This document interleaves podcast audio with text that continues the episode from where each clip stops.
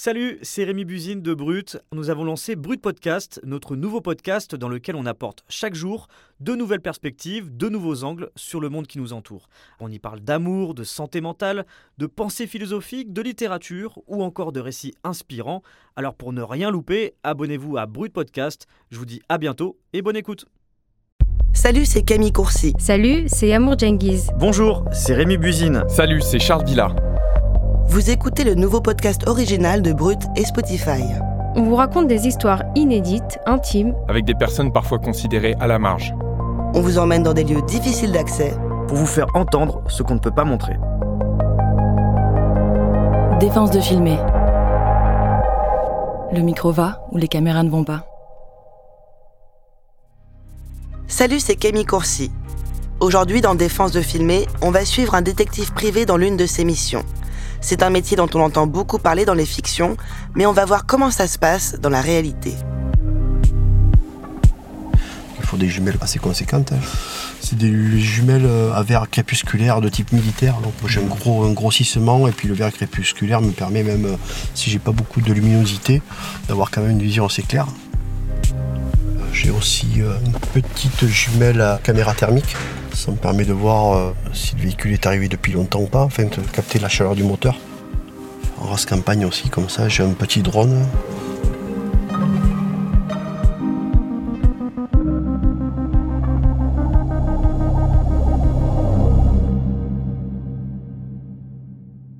La personne que vous venez d'entendre, c'est Raphaël. S'il est équipé comme ça, c'est parce que ça fait 18 ans qu'il est détective privé. Pour Brut, le journaliste Hugo Nazarenko est allé le rencontrer. Salut Hugo. Salut Camille. Alors comment t'es entré en contact avec lui? En faisant des recherches sur internet, en fait, on trouve assez facilement euh, des agences de détectives privés, tout simplement parce que c'est pas un métier qui est illégal.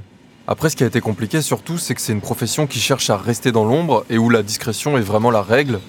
Alors leur proposer d'être au cœur d'un reportage, c'est pas vraiment ce qui les arrange. Oui, allô, c'est euh, Hugo Nazarenko. La première fois que je parle à Raphaël au téléphone, il s'inquiète un peu de savoir si j'ai une caméra parce que pour lui, impossible d'être filmé. Et pourquoi? Qu'est-ce qu'il risque lui sinon? En fait, le danger, c'est de planter son enquête. Euh, il y a quelques jours, il m'envoie un texto pour me dire qu'il a une mission dans les Pyrénées sur laquelle je peux l'accompagner. Et pour cette mission, il doit à tout prix rester incognito pour ne pas se faire reconnaître ou détroncher, comme on dit dans le métier. Oui, Hugo, je suis là dans 5 minutes. Pas de problème, on se retrouve sur le parking de la gare du coup Ouais, ben ça va être le plus simple, le plus rapide. Ça Bah. Parfait, à tout de suite. Allez, à tout de suite.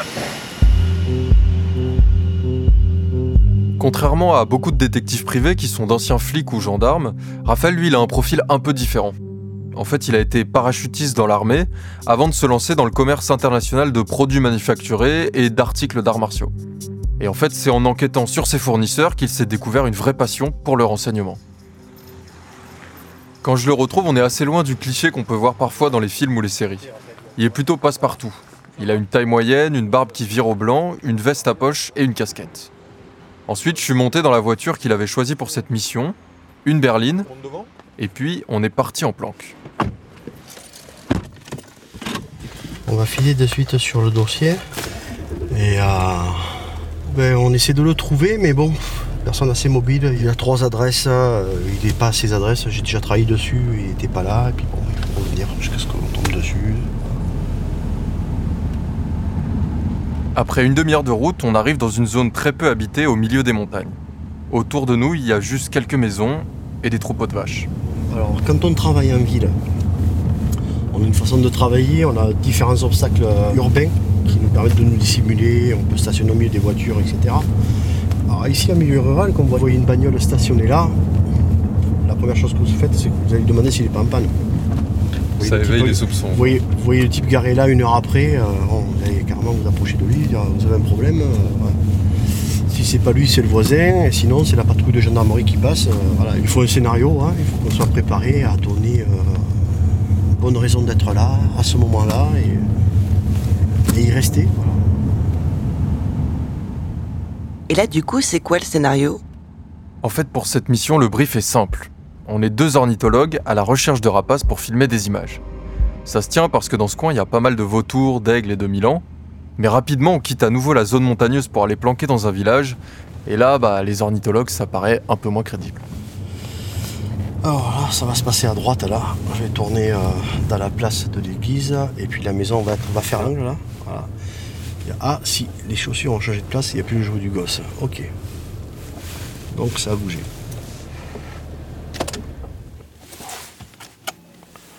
Et puis là voilà, c'est l'opération port-otage. J'ai la casquette, ça fait vraiment un flic. là. Au moment où on arrive, il n'y a personne au domicile. Mais Raphaël, il est prêt à attendre de longues heures. Dans la voiture, il est tout équipé, il a un réchaud, des vêtements de rechange et même des bouteilles en plastique vide pour les envies pressantes. Moi, je suis assis côté passager et je dois tenir mon micro le plus bas possible pour pas éveiller l'attention.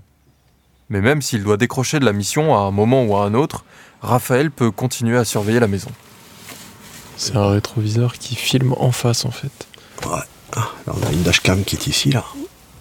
On a le panneau de contrôle là. On peut faire soit des photos, conduire. Et puis en mode, euh, quand on est en train de conduire, plutôt que de faire des, photos avec l'appareil, il fait à partir de là.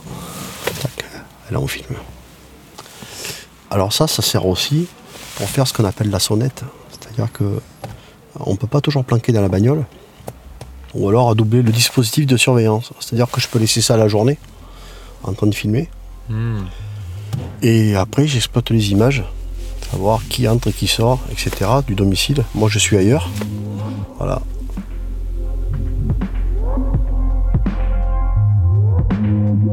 Donc là, en fait, c'est une entreprise hein, qui missionne Raphaël pour surveiller cette personne. Est-ce que c'est fréquent qu'il travaille sur ce genre d'affaires? Oui, en fait, pour Raphaël et pour euh, pas mal d'autres détectives privés, c'est souvent la principale source de revenus. Il y a énormément d'entreprises qui font surveiller euh, leurs salariés quand ils les soupçonnent euh, notamment de fraude. Quand on fait appel à nous, euh, c'est qu'il y a un préjudice. hein. Euh, Les entreprises en France n'ont pas trop la culture du renseignement. euh, ils viennent plus nous voir en mode curatif. C'est-à-dire que là, le verre est déjà dans le fruit, ils sont déjà bien impactés. Ils ont une grosse problématique. ils en sont déjà avec des grosses pertes à essayer de limiter un petit peu tout ça.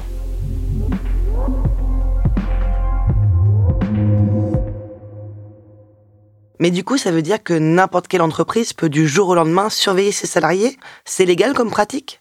Oui, en fait, il y a seulement quelques règles à respecter. L'entreprise doit prévenir son salarié en avance, donc ça va être par exemple dans le contrat de travail ou dans un règlement intérieur. Elle doit aussi respecter la vie privée de la personne et ne pas la surveiller hors de ses horaires de travail. Mais il y a des gens qui acceptent ça dans leur contrat de travail? En fait, c'est rarement explicité comme tel, ça peut apparaître sous des formulations euh, beaucoup plus larges euh, qui stipulent par exemple que l'entreprise peut contrôler ce que fait son salarié sur son temps de travail. En fait, les détectives peuvent même franchir parfois certaines lignes rouges, mais si c'est prouvé, tous les éléments qu'ils ont découverts ne seront plus du tout recevables euh, auprès du tribunal. Sur notre planque, la personne qu'on surveille est suspectée de profiter de son arrêt maladie pour travailler dans une autre boîte. Et donc avec Raphaël, on le planque pour savoir si c'est vrai. En fait, il faut savoir tirer profit de l'environnement pour se dissimuler dedans. Voilà, Aujourd'hui, bah, c'est cool. Voilà, on avait un camion, on en a un deuxième. Il y a des gens qui travaillent. Les voisins ne savent pas si on fait partie de l'équipe, si on est là, voilà, pour autre chose. C'est quoi les premières choses à laquelle euh, vous êtes attentif quand vous arrivez sur un lieu? On va regarder un petit peu où on peut se positionner et est-ce qu'on va pouvoir y rester toute la journée, si besoin est. Après, on va regarder euh, si on a un plan de retrait pour pouvoir se positionner euh, plus tard. Toujours dans des, avec la capacité de pouvoir euh, partir dans le bon sens de circulation sans faire trop de manœuvres. Voilà. Bah déjà, est-ce que la cible est là? Premièrement, ça va déterminer si on reste ou pas. Si elle est là, on reste pas? Ah, si elle est là, on reste, ouais, bien sûr. Oui. On va même la suivre, on va voir où elle va. Ouais, bien sûr. Des fois, pour une semaine de planque, euh, vous avez 10 minutes de filature, quoi. Donc, euh, on va dire que ça se mérite. Si la personne qu'on attend finit par se montrer et repart en voiture par exemple, Raphaël peut faire énormément de kilomètres pour la suivre. Un jour, sur une autre affaire, il s'est retrouvé à suivre une cible jusqu'à prendre l'avion direction le sud de l'Italie. Ah oui, ça part loin quand même. hein.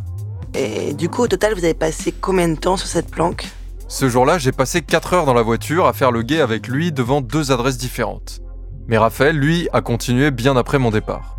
Et le salarié a fini par repasser chez lui, Raphaël l'a suivi et a découvert une nouvelle adresse qu'il ne connaissait pas et où il va continuer la surveillance. Mais à côté de ça, il bosse aussi sur des cold cases. C'est beaucoup plus inattendu hein, pour les détectives qu'on réduit souvent euh, aux affaires d'adultère. Les missions de cold case, ça consiste à rouvrir des affaires criminelles à la demande des victimes ou du coupable. Quand je lui ai demandé quelle a été sa mission la plus sensible, il m'a tout de suite parlé d'une affaire impressionnante, un assassinat politique de l'autre côté de la Méditerranée.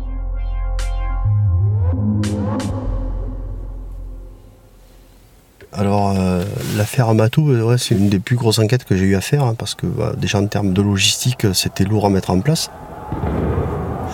Le dossier euh, est hypersensible parce que ça avait enflammé l'Algérie en 98. Il y avait toute une région, il y avait la Kabylie qui s'était révoltée euh, contre le pouvoir en place. Donc du coup, de là, euh, déjà grosse réflexion, est-ce que je prends le dossier, est-ce que je prends pas le dossier, voilà, sachant que tu mets les pieds dans un truc où c'est plus ou moins un volcan, quoi, ça peut basculer d'un moment à l'autre.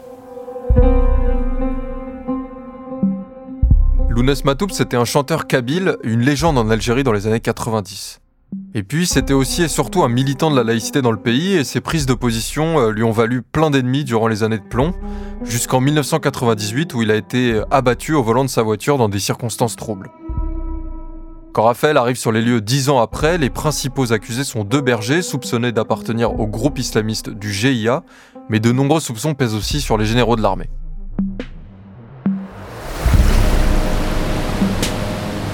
Je suis parti avec une consoeur, on est parti à deux. On avait préparé le dossier euh, presque 8 mois à l'avance, hein, donc il fallait préparer la logistique. On a eu la chance de travailler sur le véhicule pour euh, refaire euh, reconstituer toutes les trajectoires des balles. Qui, la gendarmerie avait répertorié 78 impacts de Kalachnikov. Ça fait pas mal. Nous, après enquête, on a relevé environ 120. On nous avait mis à disposition un hangar avec 12 mètres de hauteur sous plafond pour pouvoir reconstituer euh, toutes les convergences de trajectoires, pour pouvoir déterminer des points de départ de feu. Toute la concentration de tir était faite sur le conducteur et au niveau du capot. Voilà, ce qui correspond à un tir de barrage pour stopper le véhicule. Et euh, comme le mec s'est pas arrêté, ben, ils ont tiré dessus. Voilà. Ce sont des mecs entraînés qui avaient une certaine logistique, que, qui maîtrisaient le maniement des armes, en l'occurrence des armes automatiques.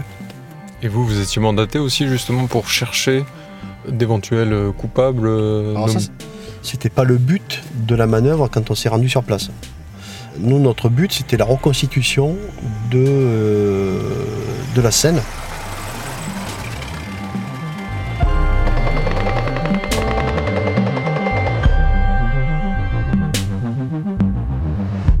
Finalement, l'expertise de Raphaël n'a pas fait basculer le jugement.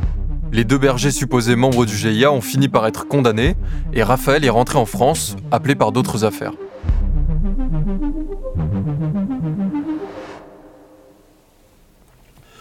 Sur le passage d'un roman, on trouve toujours un coupable à la fin, euh, il y a toujours un méchant. Nous, on n'est pas du tout dans cette logique-là. hein. On, travaille un peu sur des problématiques. Après, euh, c'est pas nous qui désignons le coupable, c'est pas nous qui arrêtons les méchants, etc. On n'est pas des agents secrets, on est des agents discrets. Ça, le corps du métier, nous, c'est du renseignement, c'est discret, c'est fluide. voilà. On laisse derrière nous euh, le terrain comme on l'a trouvé. Euh, normalement, personne ne doit savoir qu'on est passé. Voilà, et, euh, c'est clean, quoi.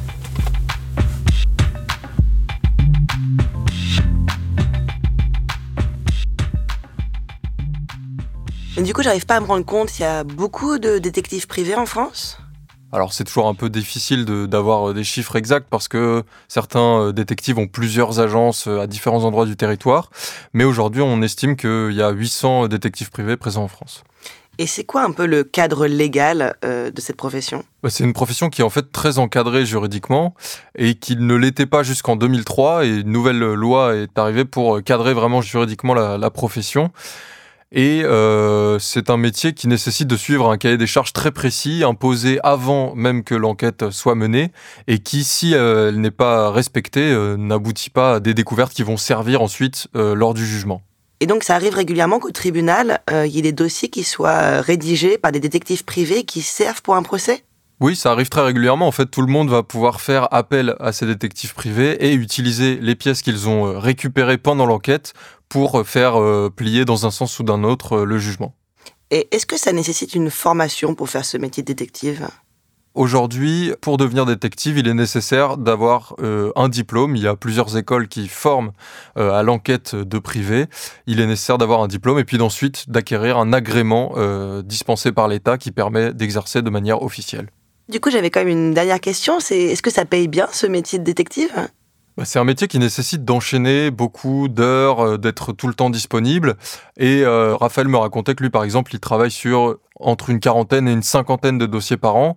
Ça va tourner autour de 2000 euros par mois. Sachant que la pandémie, par exemple, euh, et le Covid-19 a beaucoup impacté ce métier, puisque forcément, il y avait beaucoup de gens en télétravail, donc plus difficile de, de les surveiller à l'extérieur. Mais justement, est-ce que maintenant la surveillance, majoritairement, elle se fait pas par euh, l'informatique, par nos ordinateurs, nos téléphones? Euh, Est-ce qu'il y a une vraie raison encore de surveiller physiquement, entre guillemets, les gens? Bah, tout à fait. D'ailleurs, il y a un certain nombre de cabinets de détectives privés qui se sont aussi formés justement dans la surveillance euh, numérique.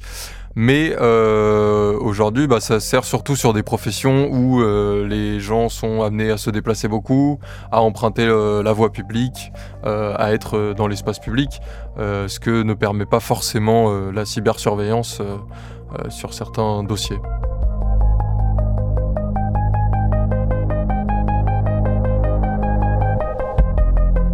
Vous venez d'écouter Défense de filmer, un podcast original de Brut, Paradiso Media et Spotify sur une idée originale de Paradiso Media.